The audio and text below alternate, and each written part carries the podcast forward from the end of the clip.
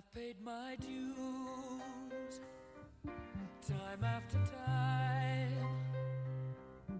I've done my sentence, but committed no crime. And bad mistakes, I've made a few. I've had my shells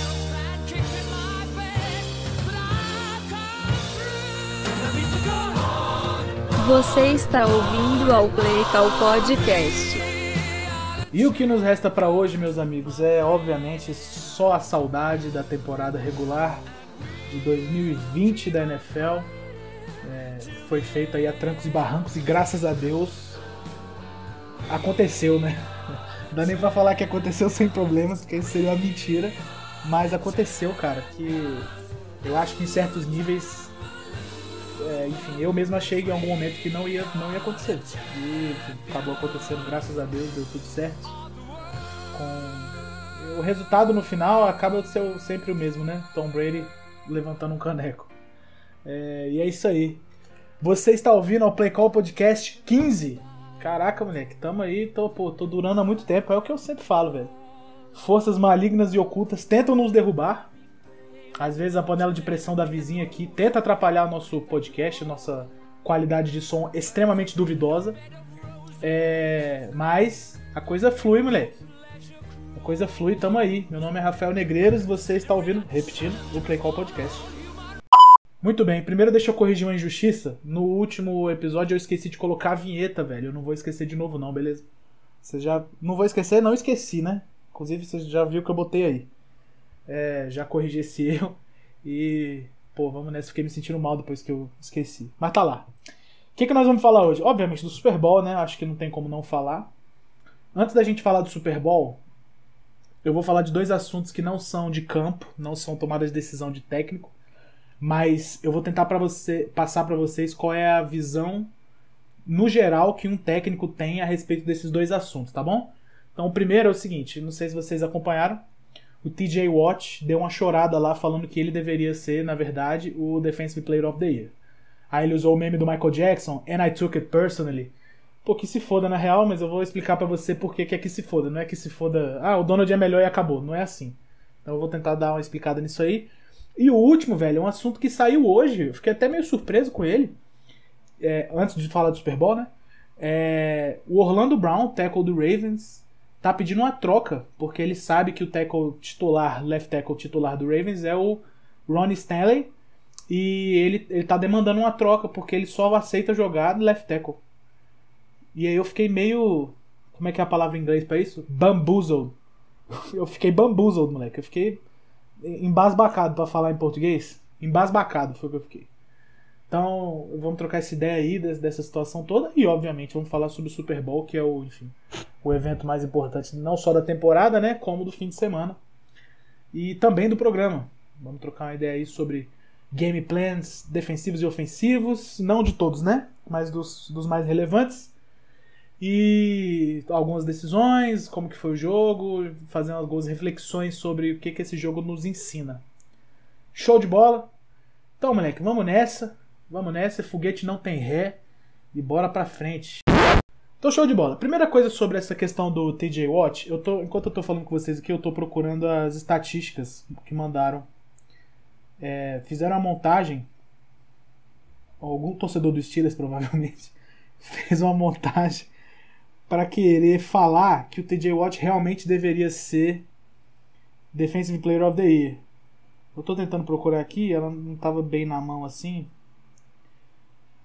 Vamos ver, vamos ver, vamos ver. Hum... Beleza, achei. Aí, você tem aqui, ó.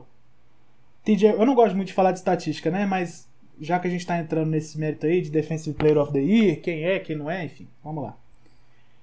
TJ Watt, tackle 53 contra o do Aaron Donald 41. Sex 15, Aaron Donald 13.5. Tackle for loss 23, Aaron Donald 12. Pressões 55, Aaron Donald 42.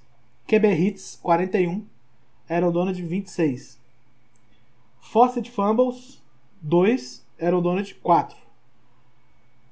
Pass Defenses, ou seja, quantos passes ele bateu, 7.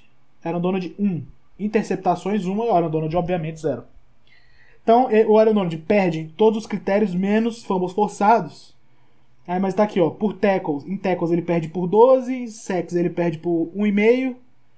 Tackle for loss ele perde por 11. Pressões ele perde por 13. QB hits ele perde por muito, por 15. Aí fumbles ele ganha. E, é, obviamente essas questões de passe aqui não, você não quer, né? Enfim, não dá pra botar isso pra um DT. E aí a galera começou a utilizar isso aí pra falar que o nosso glorioso TJ Watt deveria ser o de facto Defensive Player of the Year. Bom, vamos lá. A primeira coisa é, eu, eu sinto que as pessoas elas não têm muita noção do que, que é você ter um defensive tackle de elite. Eu acho que essa é uma coisa que passa um pouco despercebida, porque essa lógica da NFL e das pessoas que assistem da NFL de ficar analisando números para gerar argumentos, ela tem um pequeno problema, que ela desconsidera outros fatores que são muito evidentes no estudo de vídeo, especialmente. Então você pode estar vendo lá um jogador que, que recebe, sei lá, vamos dizer que um corner tem. JC Jackson, por exemplo, do Patriots, eu acho que ele foi o, o segundo com mais interceptações. Ele, sei lá, oito interceptações, uma coisa assim. Sete. Ele é excelente corner? Ele é. Ele é muito, muito, muito absurdo. Ele é o Stephen Gilmore. Não, ele não é o Stephen Gilmore. E aí, é nessa parada que eu falo. O número, ele, ele pode ser um produto do contexto, galera. Isso é uma coisa que é importante falar. Nem todo número é indicativo de que o cara é muito, muito, muito pica. Nem todo número. Entende? Então, você pode ter 10 sacks como defensive end, e os 10 sacks podem ser porque o seu defensive tackle, toda hora, fica empurrando o quarterback para tentar ir para fora. E aí você, como defensive end, vai lá e tem meio que o sack que a gente chama de orgânico, né? A defesa não precisa fazer muita, é, muita coisa. Às vezes o quarterback se move errado num pocket, você tem um sack. Vocês vão lembrar de um jogador chamado Adrian Claiborne. Foi defensive end no Patriots, eu não sei onde ele jogou esse ano. Ele jogou no Cowboys, não, desculpa, ele jogou no Falcons. Inclusive aquele Super Bowl contra o Patriots, ele jogou pelo Falcons. É, e aí ele teve um jogo contra o Cowboys, que o left tackle do Cowboys estava machucado, titular. E aí entrou um reserva. O Adrian Claiborne fez 6 sacks no Dak Prescott num jogo. 6 sacks. Ele terminou a temporada com 10 sacks. Você olha assim, você fala assim, pô, um defensive que não é muito hypado assim, terminar um campeonato com 10 sacks, é uma tremenda parada, sacou? É um número irado. Só que ele, é, ele tem essa produção? Não. Acontece que em um jogo ele foi lá e ele destruiu um menino, um menino, acho que o menino era calouro, e destruiu o moleque, destruiu o Dak Prescott e inflou os números dele. Então esse tipo de análise numérica, ele é complicado. E você, aí a gente volta para a questão do DT. Novamente, as pessoas delas não entendem o que é você ter um DT de elite. Um cara que por si só, ele já causa problemas. A presença dele já é um problema. Ele não precisa ir lá sacar, ele consegue segurar double teams e quando ele faz isso, alguém fica num contra um, alguém da linha dele, entendeu? O time do Rams tem um pass rush interessante com o Leonard Floyd. O Fowler ainda tá lá? Acho que sim. Então, assim, tem uns caras no, no front seven do Rams que são bons jogadores. E aí você tem o Aaron Donald que consome o psicológico da linha ofensiva. Isso é uma coisa que vocês. E do QB e do running back de todo mundo. Isso é uma coisa que a galera tem que entender. O caminho mais fácil para você matar uma corrida ou sacar um quarterback é pelo meio. É mais curto, entende? Por fora, você tem que ter, você tem que ter outras qualidades, velocidade, não sei o que. Enfim, é, é uma parada que é mais difícil mesmo você chegar. Só que pra linha ofensiva, é um pesadelo você ter um cara toda hora chegando no seu quarterback por dentro. E aí o Aaron Donald é esse cara. O Aaron Donald é esse cara. Ele consegue pressionar. Ele tem aqui 26 pressões. Moleque, 26 pressões e 13 sacks e meio é muita coisa, pô, pra um defensive tackle. É isso que eu acho que a galera não pega, pô. E não só isso, o fato dele simplesmente atrair sempre uma proteção maior contra ele, fazer o, o time dele ter essa produção orgânica, moleque, isso é absurdo, pô. Então, eu, essa é, um- é uma parada que a galera que é muito ligada a número vai sempre ficar olhando pra esses caras, tipo TJ Watt, tipo Chandler Jones. Sempre vai ficar olhando pra esses defensive end, Nick Boza e tal. Não é que esses caras são ruins. Veja bem, não tô falando nada disso. Os edge rushers, eles são muito importantes. Só que hoje, pro futebol americano que é jogado hoje, e pro nível técnico que alguns defensive, alguns defensive tackles têm na liga, eu não trocaria nenhum deles por um edge rusher. Eu não trocaria um Kenny Clark por um, por um TJ Watt. Eu não trocaria um Grady Jarrett por um TJ Watt. Eu não trocaria um Chris Jones por um TJ Watt. E eu não trocaria, sem dúvida nenhuma, o Aaron Donald pelo TJ Watt. Um Prime Gerald McCoy por um TJ Watt? Não trocaria. Eu, eu sinto que as pessoas que não são técnicos, que não. Um pouco óbvio isso até, né? Pessoas que não têm que montar gameplay contra defensive tackle foda, elas não entendem o impacto que um defensive tackle foda tem no jogo. Não entende, só isso. Então, o, o que rola é que toda vez que aparecer um defensive tackle muito, muito, muito, muito dominante, ele vai ganhar o prêmio de Defensive Player of the Year. Eu acho que isso não tem, não tem nem muito o que ser discutido.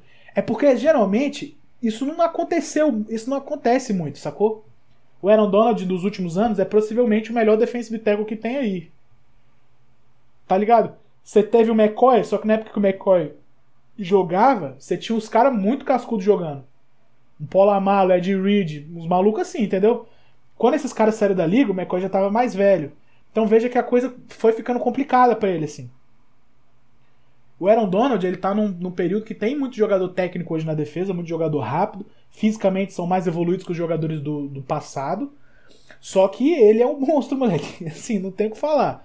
Não é só número, é o impacto que o cara tem. É por isso ele é o jogador defensivo do ano. É importante que a galera entenda isso.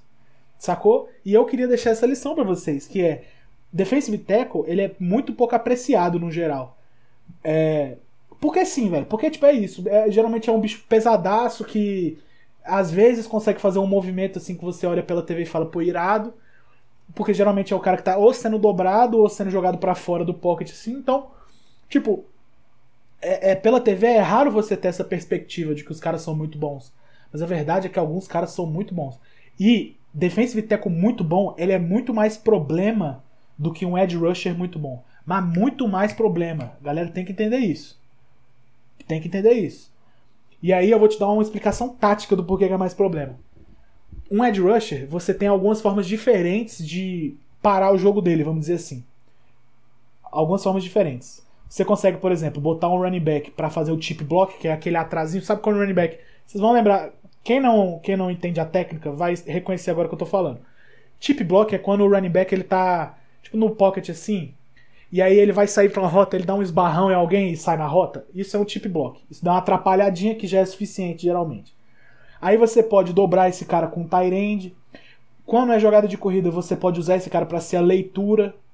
Então ele não é bloqueado, mas o que ele fizer, o QB faz o contrário. Então se o cara for, você tá fazendo read option, né? O defensive end não sabe com quem vai ficar a bola a princípio. Então o defensive end veio pra corrida, você puxa a bola e, corre. Ou puxa a bola e passa com o RPO. Defensive end fez qualquer outra coisa, você entrega pra corrida. Então você consegue tirar os, defen os defensive ends de algumas formas diferentes das jogadas. Não preciso entrar em muito mais, mas acho que essas são, são importantes de ser falado. O defensive tackle, você não tem como fazer muito essas paradas. Você tem que ganhar do cara no bloqueio. Às vezes você tenta dobrar o cara, mas dobrar o cara, se realmente for necessário, pode ser um problema pra você. Entende? Se o resto da linha ofensiva for boa, não- eles não tem problema em ficar num contra um contra o Floyd, contra o, sei lá, Fowler, não sei nem se ele tá lá ainda. Entende? Então, assim, o defensive tackle é, é complicado, velho. É complicado. Você tem que contar com uma OL que seja inteligente, talentosa, sacou? E que todo mundo faça bem o seu trabalho. O jogo que aconteceu do, do Packers com o Rams, o, o Donald não conseguiu nada. Motivo 1, um, ele tava lesionado, todo mundo sabe disso. Motivo número 2, a OL do Packers é sinistra. Então, assim, ele realmente não ia conseguir nada ali. E se ele tivesse não lesionado, ele possivelmente conseguiria fazer poucas jogadas. Eu acho que ele não teria jogado normal. Ele teria feito poucas jogadas, porque o L do Packers é, é sinistra. Você dobra um cara sinistro com dois caras sinistros, aí, porra, não tem. Enfim. Né? Um é menor que dois, vocês sabem disso. Então é só isso que eu queria deixar. Não caio nessa conversa mole de TJ Watt Defensive Player of the Year. E eu acho o seguinte, toda vez, vou repetir isso, toda vez que um defensive tackle jogar muita bola na temporada, ele precisa ser o MVP. Ou, desculpa, o Defensive Player of the Year. Precisa ser, acabou. Se ano que vem for o Chris Jones, ou o Kenny Clark, ou qualquer boneco desse aí, Vita Vé, que seja, irmão, que seja. Sacou? Não, precisa, não é porque é o Aaron Donald, não. Aaron Donald é um monstro e ele tem um impacto muito superior ao TJ Watt na própria defesa. Isso que eu quero deixar claro aqui. Show de bola? Então, beleza, vamos falar agora do Orlando Brown e é isso aí. Ó, sobre o Orlando Brown, a gente tem isso aqui, ó. Eu vou ler traduzido para vocês. Por fontes. Offensive tackle Orlando Brown dos Ravens quer ser trocado. Depois de tweetar seu desejo de jogar somente de left tackle, ele aí os caras botaram um, um parênteses aqui. Ele entrou no lugar de Ronnie Stanley e, e jogou bem. Brown vai jogar somente por um time que o queira colocar no lugar que ele quer. Ou seja, ele quer jogar de left tackle e acabou. Baltimore vai precisar se movimentar. Então, beleza. Qual que é a parada aqui? Eu, quando li isso, eu, eu fiquei um pouco incomodado, para te falar a verdade. Porque eu não sei se, se, o pessoal que é de fora da cultura do futebol americano sabe disso, mas a linha ofensiva ela é a unidade que é, tem um raciocínio mais diferente entre todas as posições. É uma galera que, primeiro, estão sempre os cinco, né? Então, os cinco, eles, eles geralmente eles têm que estar entrosados. Os cinco, vamos dizer que são cinco, só os titulares aqui, não vamos botar que tem reserva nem nada. Então, eles têm que ser uma posição entrosada. São caras que geralmente são muito altruístas, certo? Tanto com o jogo quanto no geral, assim, porque linha ofensiva é uma parada, é uma parada meio clichê que eu falar, mas é um, é um bagulho lifestyle. Tu não pode ser OL só é, no jogo, entendeu? Os caras geralmente que são OL, eles, eles seguem um lifestyle de OL, assim. Não só com comida, pode crer, mas com comportamento. É por isso, por exemplo, que vocês vão lembrar daquele jogo do Cowboys que o Andy Dalton. Lembra que aconteceu que ele tomou um porradão, uma parada assim, e ninguém da OL foi lá ajudar o bicho? É por isso que a galera ficou tão indignada. Inclusive, OLs aposentados, OLs da liga, falaram essa porra. Falaram, pô, isso aqui é inacreditável. Como assim você não vai ajudar o seu QB? É porque a mentalidade vigente na posição é essa. É uma parada integrada, é uma parada solidária. No, e aí, é aí que pega essa parada do Orlando Brown. Porque por mais que eu entenda que ele seja um profissional e que tenha dinheiro envolvido, no fim do dia, algumas coisas para OL elas nunca mudam do high school até a NFL esse, essa parceria, essa parada de, pô, eu tô sempre disponível pro meu time, essa lealdade, é uma parada que não muda muito. Então, quando você geralmente ouvir falar sobre um OL que vai ser trocado de posição, sei lá, tá na coletiva, os caras perguntam assim: ah, e se você precisar jogar de, de left guard? O cara fala assim: bom, eu nunca joguei de left guard, mas o que o time precisar de mim, eu tô lá. Resposta de OL, você pode conferir essa porra. É geralmente essa. Geralmente é essa. O que o time precisar, eu faço. E aí eu fiquei um pouco surpreso quando eu li essa parada do Orlando Brown. Porque não é normal isso. O cara virar e falar assim, não, então eu só vou jogar de left tackle. Isso aí é uma parada meio bizarra. Eu fiquei meio, eu fiquei meio, sei lá, incomodado, sacou? E aí você tem obviamente razões comerciais para isso, porque o left tackle obviamente vocês sabem que ele ganha muito mais que os outros OLs, não à toa, não à toa, beleza? Mas ele ganha mais que os outros OLs. O Orlando Brown desempenhou bem de left tackle, isso tem que ser falado também. Então, tipo, é justo ele querer jogar de left tackle. É justo. O que eu não acho que seja justo seja essa parada do eu só vou jogar disso aqui. Porque quem é você, seu filho da puta? Quem é você, moleque? Você acabou de entrar na liga, meu, meu brother. Meu brother, você acabou de entrar na liga, pô. Não é possível que você tá achando que você é a, a porra de uma diva, você é OL. Essa é a questão. essa conversa de eu só jogo de se for. Meu amigo, você não bota condição em nada, não, pô. Tu é OL, pô. Tu tá achando que tu é o Deixão Watson, meu brother? Tá falando que tu vai sair porque não contrataram o técnico que você queria, sei lá. Isso é uma maluquice sem fim, cara, essa parada do, do Orlando Brown. O Orlando Brown, verdade seja dita, ele tem que dar graças a Deus, porque ele fez um combine horroroso Pra quem não lembra, pode procurar lá. Ele, ele levantou oito repetições no, no supino, a pior marca da história de um OL. Ele fez um combine assim. Um dia eu vou falar melhor sobre o combine, o que, que eu acho e tal. Mas ele fez um combine horroroso. Pode crer? Então vamos ficar com isso. O, Bra o Ravens foi lá, bancou, pegou o moleque. Botou o moleque no sistema, ele joga bem porque ele é bom contra a corrida. E aí o moleque agora, porra, quer ser trocado porque só joga de left tackle. Puta merda, que merda é essa, velho? Isso é muito louco, cara. E vai contra tudo que o futebol americano prega desde o início pra esses caras. Se esse cara fosse um recebedor, porque o recebedor ele tem essa questão de querer receber passes, a lógica do recebedor é receber passe, marcar ponto, tá ligado? Algumas coisas eles levam como extra, tipo bloqueio, alguns caras levam como extra. Alguns caras levam como principal, tipo o Larry Fitzgerald. Ele talvez seja o melhor bloqueador da liga. Eu tô comparando ele com OLs, inclusive, aqui, beleza? Ele é muito sinistro bloqueando. Por quê? Porque ele é um cara que assumiu pela parada e falou, moleque, tipo assim, receber a bola é importante, é meu trabalho. Só que quando chama corrida, meu trabalho também é bloquear igual um animal. E aí ele vai lá e ele bloqueia igual um animal. E aí, me incomoda essa parada do Orlando Brown achar que ele agora pode ser o. Porra, tu é, tu é um QB? É isso, é isso aí a parada. Tu é um QB, tu é um. Tu é um running back muito foda. Tu é um wide muito foda, tu é o DeAndre Hopkins. Que porra é essa? Porra, Orlando Brown, não fode, pô. É isso que complica. E é muito contra todas as paradas que são ensinadas de OL que ele aprendeu, velho. Isso que me incomoda, não é que eu aprendi, foi que ele aprendeu. Ele não aprendeu a fazer assim. A mãe dele pode olhar e falar: Eu não te eduquei desse jeito, não, moleque. Tá ligado?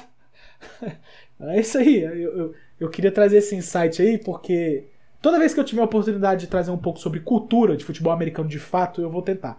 E eu vi essa parada e eu fiquei meio embasbacado, exatamente por causa da cultura. E eu vim trazer aqui para vocês. Show de bola? A gente não pode esquecer nunca, eu quero só voltar nisso aqui um minutinho. A gente não pode esquecer nunca que o cara é profissional. Então ele tem que ir atrás do melhor interesse da carreira dele. Ok? Eu não acho que ele tá errado. Novamente, eu vou falar isso. Eu não acho que ele tá errado em querer jogar de left tackle porque ele desempenhou bem. Não tá errado. Eu também não acho que ele tá errado de querer sair do Ravens se o Ravens tem um left tackle foda.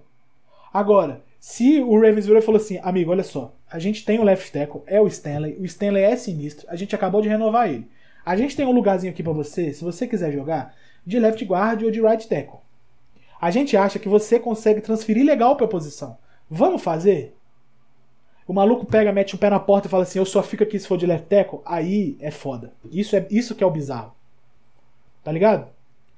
Então é isso. Vamos pra próxima agora falar de Super Bowl!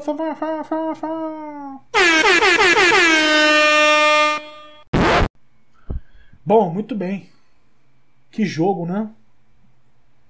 Não sei nem porque que eu falei que jogo, não, porque o jogo foi uma merda. A bem da verdade, o jogo foi uma merda. Chegou uma hora que eu parei de assistir porque não tinha mais, não tinha mais o que falar, velho. Não tinha mais o que ver, assim. O, Chiefs simplesmente foi. Eu vou resumo do jogo pra vocês aqui. O Chiefs foi inoperante. Inoperante. Os caras não conseguiam mover a bola, os caras não conseguiam desenvolver nenhum tipo de jogo. A defesa ficou meio que vendida.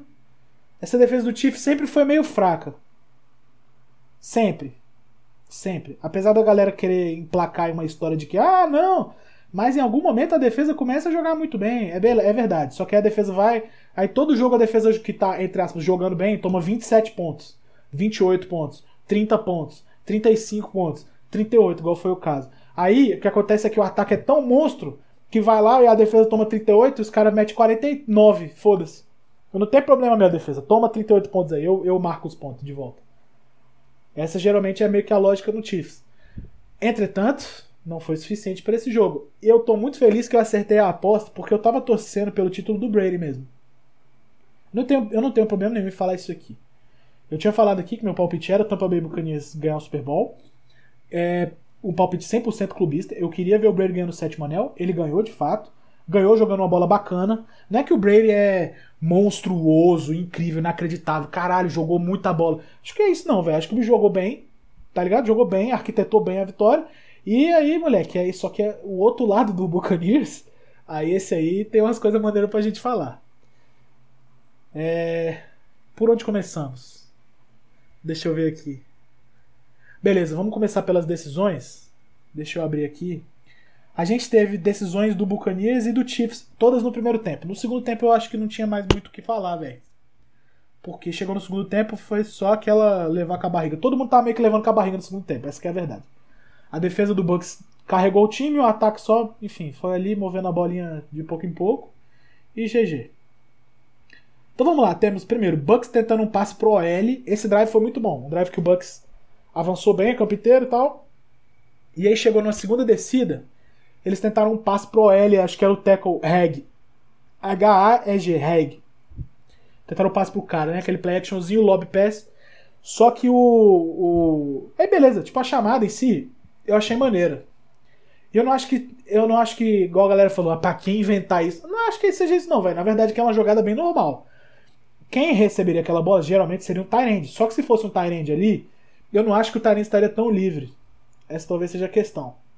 O fato de você botar um OL que é um recebedor elegível nessa jogada específica, no caso, é, para correr aquela rota, faz com que os caras achem que ele esteja indo bloquear, o cara vai, sai na rota, pega a bola e GG, costuma dar certo essa jogada, né? Só que o, o linebacker do Chiefs, acho que o 53, não vou lembrar, ele jogou bem, velho. Ele viu, ele viu o OL recebendo a bola, o cara, pô, o OL pegou maneira a bola, pegou, travou a bola até na face mask aqui e tal. Só que ele não é bem o recebedor, né? Então ele não tem a ele não tem a moral de proteger melhor a bola. E o cara foi lá, deu, o defensor deu um soco na bola, o OL ainda tentou ali catar um, bater um pavão ali, pegar a bola e não conseguiu. E aí a galera deu uma cornetada, né? Igual eu falei, falou, pô, pra que isso? Galera, achei a chamada bacana. Primeira coisa é essa, bacana. Porque o Buccaneers é um time que. Não era pra ele estar no Super Bowl, vamos ser honestos? Não era. Os caras chegaram é, na semana acho que 13, 7-5. 7-5. Você tinha times na NFC que eram mais completos e com um pouco mais de consistência, especialmente no ataque. É, e você também tinha times com um pouco mais de consistência na defesa, que era o caso do Rams. E, sei lá, de alguma forma o Buccaneers ganhou os últimos quatro jogos, foi para os playoffs, ganhou do Saints, depois foi lá, ganhou de. Ganhou de quem? Do, ganhou do Washington, desculpa, ganhou do Washington, tudo bem. Tudo bem, essa aí não tinha o que falar. Depois foi, ganhou do Saints, aí essa já, já começou a ficar um pouco mais inexplicável a coisa. Aí eles foram ganhar do Packers, de maneira até com certa autoridade. E aí foram pro Super Bowl e o que aconteceu foi inacreditável. Então, assim, quando você chega no Super Bowl, você tem que ter esse tipo de audácia em chamar as coisas, entendeu? Especialmente quando você é o underdog. Eu sei que você tem o Brady, você tem o Gronk, você tem vários caras, sua defesa é boa, é verdade, mas o Chiefs é favorito. Eu, acho que, eu não acho que seja discutível, para ser bem honesto. O Chiefs era de fato favorito. É a mesma coisa que aconteceu quando o Eagles chegou para jogar com o Patriots. Adianta você chegar com jogadinha mais ou menos? Não, irmão, você tem que chegar no jogo desse, ter umas paradinhas preparadas. E tem uma fili fili e tem, sacou? E tem um double pass. Você tem que ter umas paradas assim. Você tem que ter umas paradas assim. E o Chiefs, desculpa, o Bucks, apostou nisso aí já logo cedo. Falou, moleque, mete um passo no L e vamos meter duas posses. Duas posses não, já tava em 14 o jogo, acho. Acho que tava quando aconteceu isso. E aí não conseguiram. Beleza. Então, primeiro, essa chamada pra mim, boa. Boa. Chamada bacana. Tá bom? Gostei. Depois disso, nesse mesmo drive, eles teve, tiveram a terceira descida. Eles foram pra quarta, foda-se, foram pra quarta na linha de 1. E aí, moleque, o maluco do Chiefs foi uma corrida na direita, acho que uma power, se eu não me engano. O maluco do Chiefs deu um tackle solo no Rojo e simplesmente parou o cara da linha de zero. Parou, cara. Eu falei, velho, aquele tackle foi inacreditável, pra ser honesto. Aí foi pra revisão, ah, galera palpitando, ah, quem entrou, aqui não entrou. Na minha opinião, não entrou. Quero deixar isso aqui claro. Na minha opinião, não entrou. E digo mais, pelas filmagens, também não tem como ver se entrou. Então a arbitragem, GG nessa aí, beleza? Acho que a arbitragem tá certa. É... Bom, e aí, velho, a decisão seria por que, que eles foram naquela quarta descida? Eu acho que porque eles estavam com um momento. E, e eu vou falar para vocês, é uma merda chutar um field goal dali, galera. tipo assim, na cabeça do técnico. Na cabeça do técnico. Quando você tá num drive longo. E aí você chega na linha de 1. Um, e você tem um time bom, sacou? Você tem um time que corre com a bola e consegue fazer umas paradas. É, é foda tu pegar e falar, foda-se, vamos chutar. É meio difícil, velho. Então eu não acho que tá errado aquilo ali, não. E tem outra coisa. Se por acaso eles entram com aquela pontuação lá, eles vão meter 21 a 0 ou é, acho que era 21 a 0 muito cedo no jogo. Muito, muito, muito cedo no jogo. E existe uma máxima que algum sábio aí falou algum dia, que é chutar field goal contra esse time do Chiefs, tá fudido. Então o Bruce Arians levou a sério essa parada. Falou, não vamos chutar field goal, foda-se. Vamos tentar a descida. Infelizmente não deu. E não deu, vamos ser honestos aqui, não deu por muito pouco. Não dá pra botar a culpa na chamada, porque na situação dessa você chama uma corrida pra simplesmente entrar, é razoável, sacou? Eu acho que a execução da defesa do Chiefs que foi sinistra, pô. O maluco veio num teco absurdo. Absurdo, absurdo, absurdo, absurdo.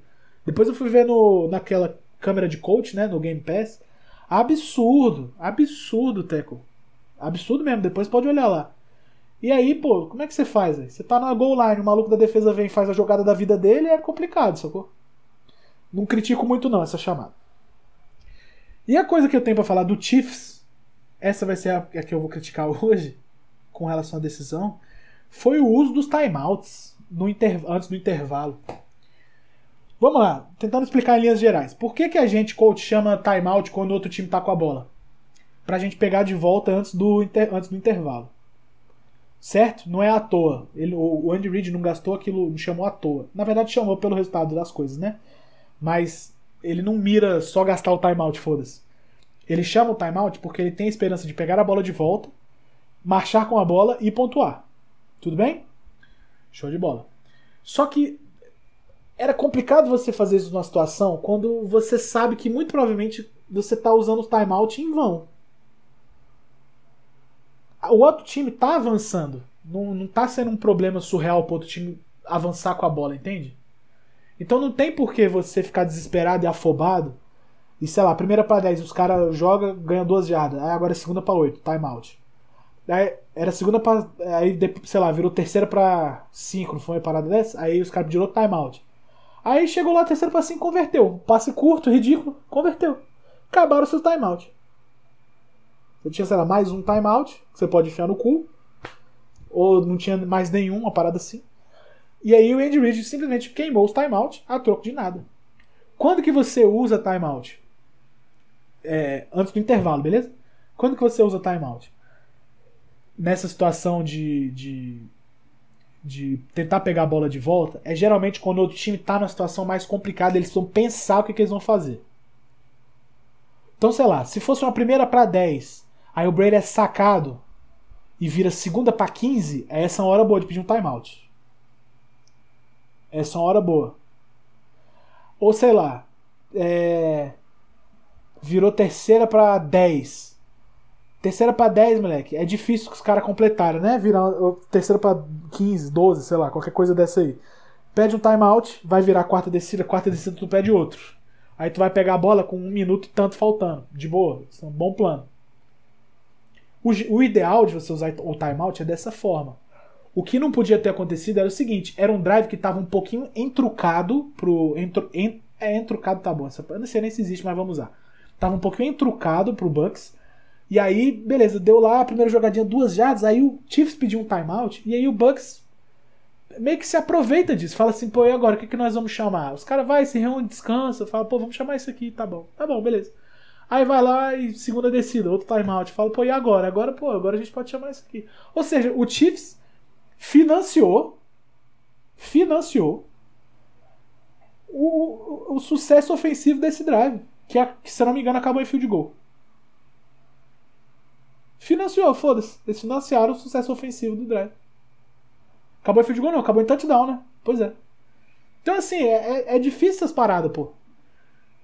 É difícil essas paradas. Ou então você, pô, chega na. Você tá vendo que você tá se fudendo? Chega quando você estiver perto da red zone, chama os timeout para você se organizar. Não é para gastar relógio, para parar relógio, é para você se organizar. Eu tenho a impressão que isso, que isso não aconteceu. Acho que o Chiefs só chamou para tentar pegar a bola de volta, não para se organizar. E aí a merda foi aquela lá. Segundo tempo, igual eu falei pra vocês, não tem muito que a gente comentar, porque é isso aí, né? O jogo ficou o que ficou. Ficou o Mahomes desesperado tentando fazer jogadas. É e ninguém ajudando muito, pra ser bem honesto. Nem OL, nem recebedor, nem Tarente, nem ninguém. E o, o Bucks jogando, é, bailando, né? O que sabe, o que não sabe, os caras estavam jogando lá.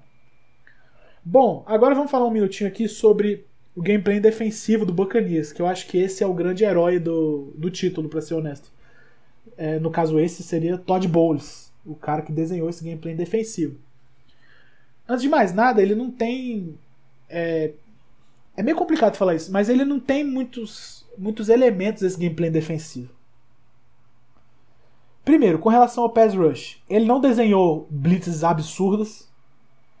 Ele não desenhou stunts desconhecidos. Stunt, pra quem não sabe, é quando os caras trocam de gap, beleza? Tipo, o defensive end vem no gap de dentro e um defensive tackle vem no gap de fora. Eles fazem uma troca, um xizinho assim. Isso é um stunt. Eles não fizeram nada de muito inacreditável. Nada, nada, nada, nada. Jogaram de boa. Na, na frente, né? Eles não confundiram demais. E aí, simplesmente, moleque, nessa questão de só ruxar quatro jogadores, eles fizeram poucas blitz do que eu me lembro e do que eu assisti.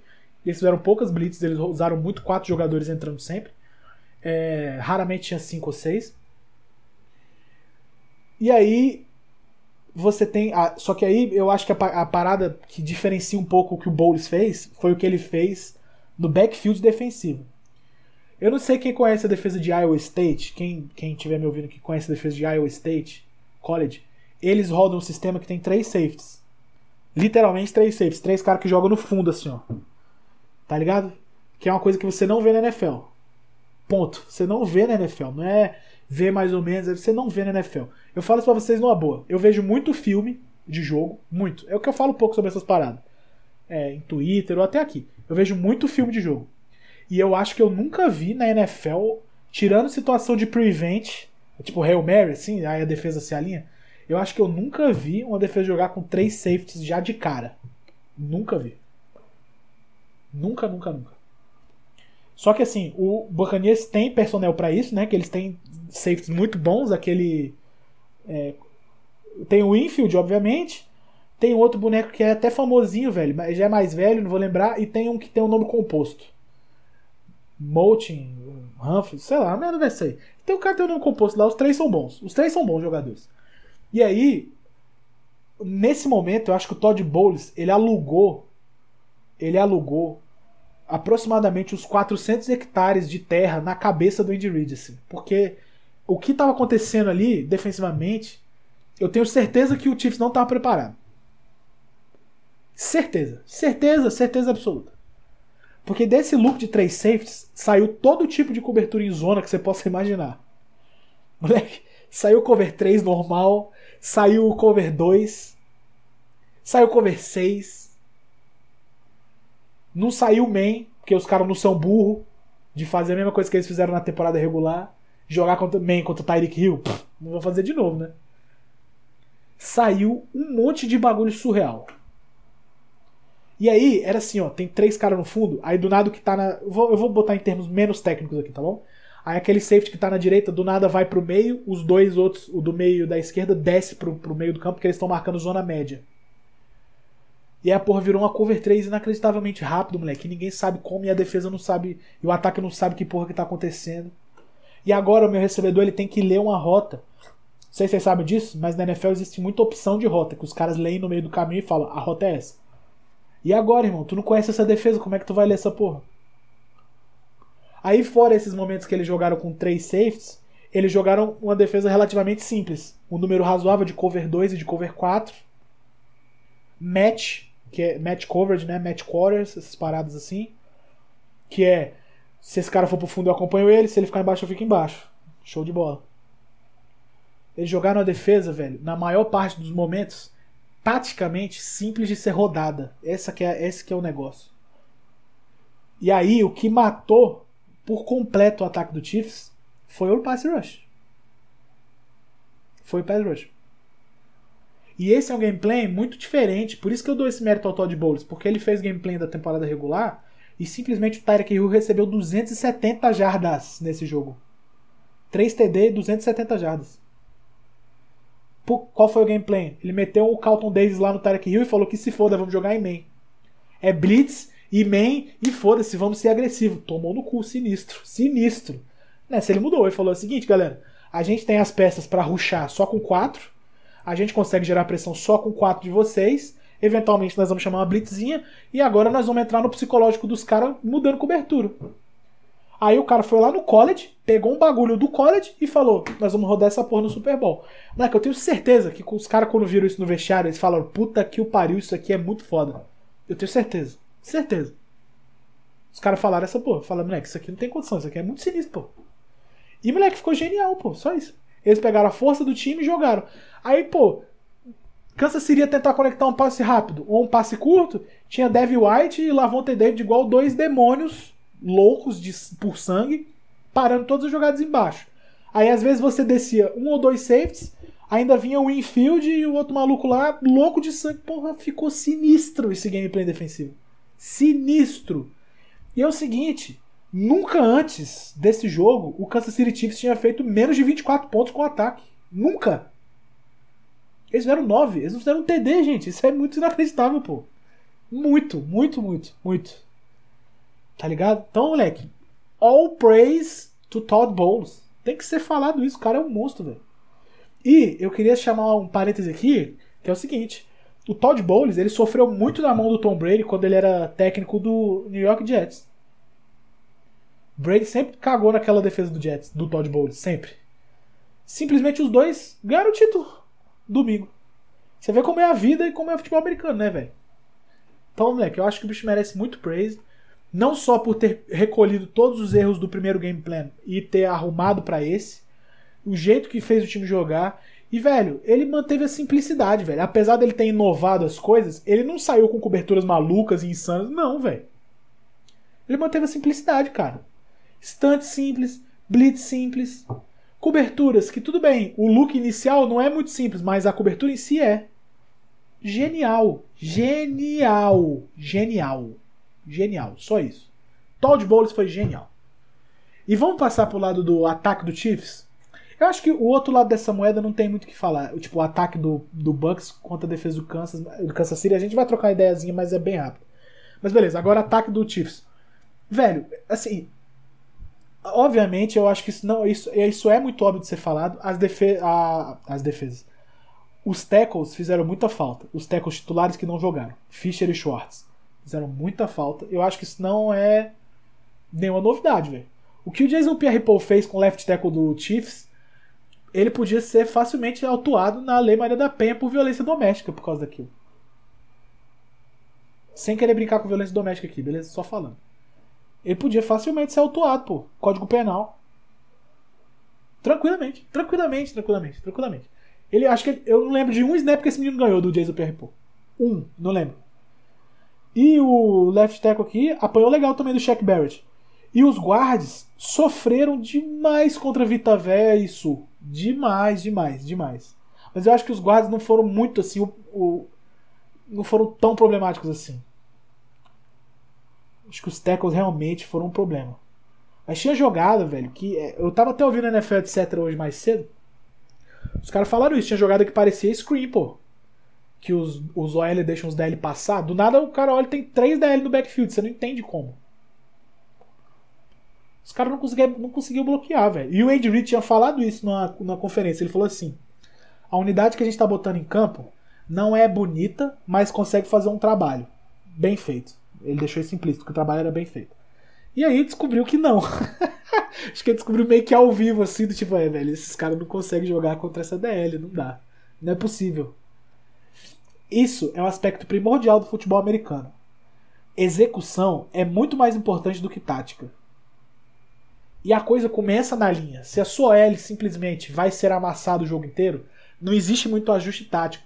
Eu tô falando isso porque eu ouvi muita gente falar, falar sobre o ataque do Kansas City, como o Andy Reid não conseguiu ajustar, como o Mahomes não conseguiu jogar bem. Só que, galera, não existe ajuste para jogar mal. Se você tá jogando mal para caralho, se você é muito pior do que o cara que tá na sua frente, não há taticamente um artifício que resolva a sua vida. Não há. Entende? Se você é ruim, você é ruim, você tem que conviver com isso no futebol americano. A tática, às vezes, às vezes, ela ameniza um pouco o fato de você ser ruim. Mas é raro. Então, é, é importante que não seja tão cobrado assim. Que, ah, porque não teve ajuste. Ah, porque o coordenador ofensivo. Ah, o Andy Reid não conseguiu. Eu acho que, eu acho que não tem isso, velho. Do jeito que os caras estavam jogando, velho, do jeito que a defesa estava jogando, ele podia fazer o que ele quisesse e ele ia tomar no cu, pô. A única coisa que eu acho que o Chiefs podia ter feito diferente, um pouquinho, é que eles podiam ter corrido mais com a bola no início do jogo.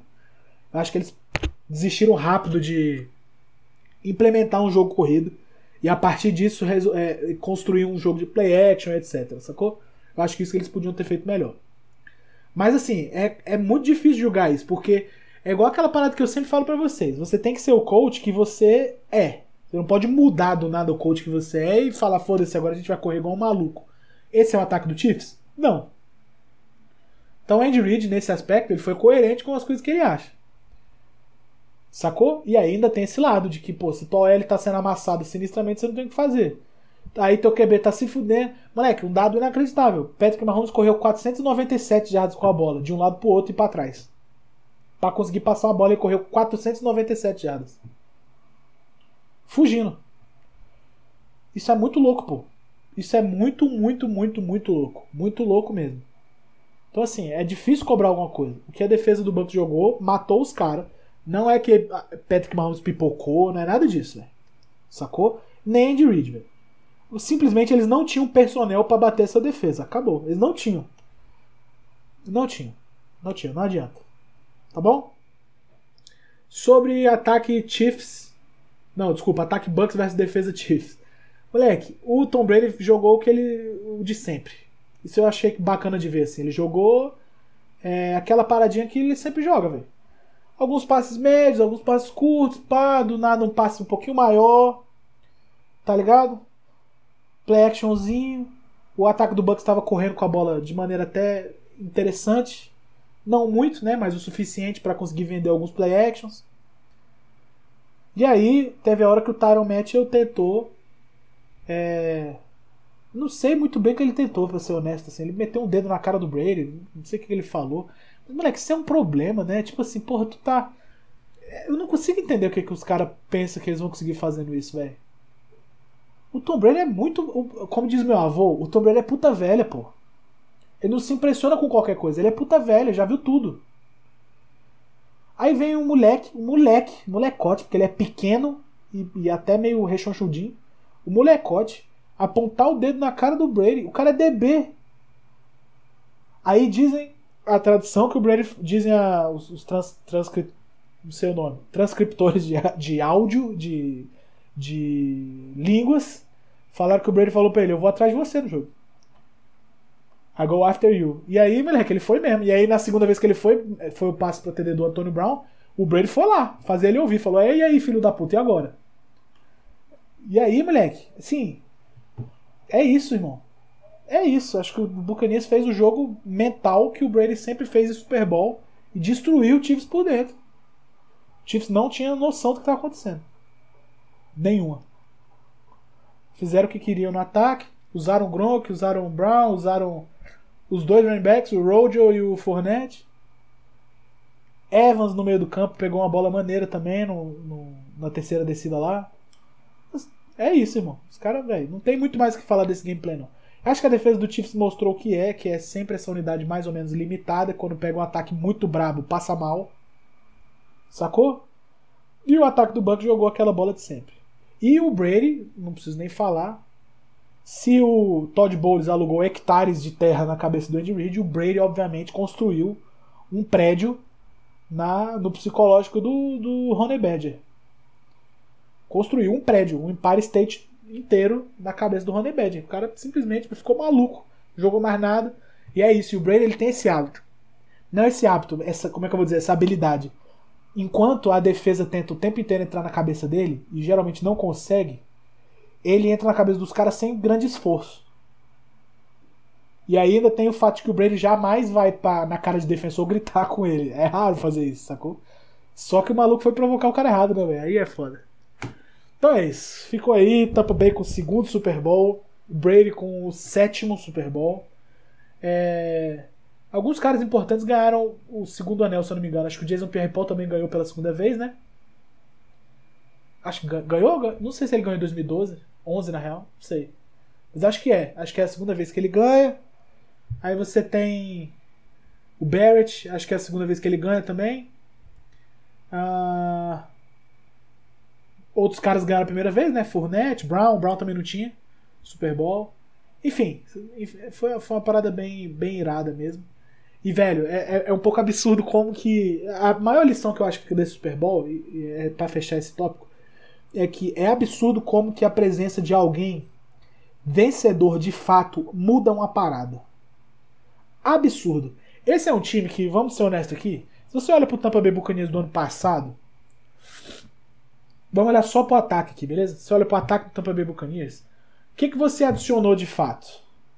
Você adicionou dois tackles novos, você adicionou um quarterback, você adicionou um running back 2, você adicionou um wide 3 e um tight end 2.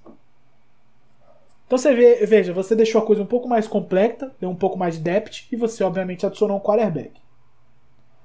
Isso foi suficiente para os caras saírem do time 6-10 ou 7-9 para campeões.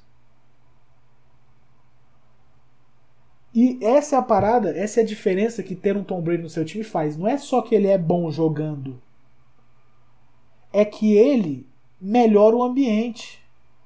Entende? Ele consegue fazer todo mundo acreditar que ganhar é, é isso aí. Ganhar é fácil, pô. A gente vai ganhar, irmão. Vamos, vamos meter um grind aí que a gente ganha o campeonato, porque a gente é sinistro, pô. Ele é esse cara, velho. E isso é muito incrível, velho. É um pouco parecido com aquele áudio do, do cara falando do Cristiano Ronaldo, né? Defendendo o Cristiano Ronaldo contra o Messi. Aí tem um cara que fez meteu uma versão aqui do. Do. Do Tom Brady. Aí eu vou ler um pedacinho pra vocês aí aqui, ó. Ah, Vai tomar no cu, rapá. O melhor do mundo é o Brady. O ano passado e esse ano vai ser de novo, porque ele vai ganhar o Super Bowl de novo. Porque ele é vitorioso. Interganhador, vitorioso. O homem, uma máquina, com a besta enjaulada com ódio. Seu filho da puta. Ele não para nunca, porra. Ele vence e vence e vence. Só. é isso, o Brady é isso. E os caras que jogam com ele sabem que ele é assim. Essa é a diferença de você ter um, não só um vencedor, como um quarterback vencedor. É que você sabe que se depender deste maluco aqui, você vai ganhar um título, porque ele é imparável. Ele vai ganhar o título. E por consequência, você vai também. E aí todo mundo compra nessa. Todo mundo compra essa porra dessa ideia, velho. Da defesa. Primeiro que defesa só tem maluco. Então você vai, você compra uma ideia de uma. De uma tipo, de uma energia superior pra você jogar mais igual maluco pra ganhar um título, os caras compram fácil. Fácil. Tanto que vários jogadores de defesa, do que eu me lembro, tanto no Patriots quanto agora quanto no Bucks, os caras falam muito bem do Brady. Exatamente nessa parada dele ser um líder, de não sei o que, de, de, enfim, trazer esse grind pro time, sacou? O Bruce Arians falou isso, é um cara que a gente trouxe que ele é um vencedor e ele sabe como vencer, velho. E ele ensinou pra esse time como é que é ser um vencedor. Tá aí, irmão. Essa pra mim é a lição, moleque. Você tem que trazer gente pra você que seja vencedor. Na NFL as coisas funcionam assim. Os caras que ganham o jogo são respeitados. Acabou. Entendeu? É assim. Então fica a lição pra galera. Tom Brady é de fato o maior da história. Se havia discussão na cabeça de alguns maluquinhos, agora eu acho que não existe mais isso. Sete Super Bowls e acabou. O cara é o único da história a fazer isso, velho. É, quando chegar o outro cara aí, inclusive pode ser o Mahomes, e, e fizer isso, aí show. Aí eu mudo de opinião. Mas até agora, Tom Brady e nada mais. Show de bola? Então vamos fechar. Bom, meus amigos, foi uma honra imensa acompanhar essa temporada com vocês. Acho que o programa começou na semana. Não lembro se foi 8 ou 9, 6 talvez, uma coisa dessa aí. E queria muito agradecer vocês, velho, que ouviram aqui meus reviews, minhas análises. É uma parada um pouquinho diferente, né? Eu não só comento aí as notícias da NFL. Não, ei, pelo amor de Deus, não tô cornetando ninguém, tá bom? Não é que isso é um problema, não. É só que esse não é muito meu estilo. Eu achei que, eu achei que realmente fazia falta uma análise é, sobre tomada de decisão, ao invés de simplesmente você sentar, ouvir o podcast e falar assim: Ah, porra, porque aquela chamada lá foi uma merda. Tu nem sabe porque a chamada foi uma merda. Tu nem sabe nem se a chamada foi realmente uma merda. Então você vem aqui, você escuta o pai, o pai, pô, não é que eu sei pra caralho também, mas eu consigo fazer um breakdownzinho tentar te explicar por que, que é uma merda ou por que, que é boa. Tá ligado? Vem nessa, vamos com, vamos com a gente. Semana que vem, não sei qual vai ser o tema ainda do nosso TBT. O primeiro vocês ouviram, né? Foi sobre a interceptação do Malcolm Butler. Eu acho que eu vou botar pra votação no Twitter. Ah, coach, eu não tenho Twitter. Pô, aí tu, aí tu arruma um. Fala com alguém teu que tem Twitter, vai lá e vota. E foda-se. Falou, vota nessa enquete aqui pra mim? Aí vota. Pode crer? Mas vai ser bom também. Vamos nessa. Um abraço pra vocês, galera. Espero vocês pra trocar aquela ideia na próxima. E falou!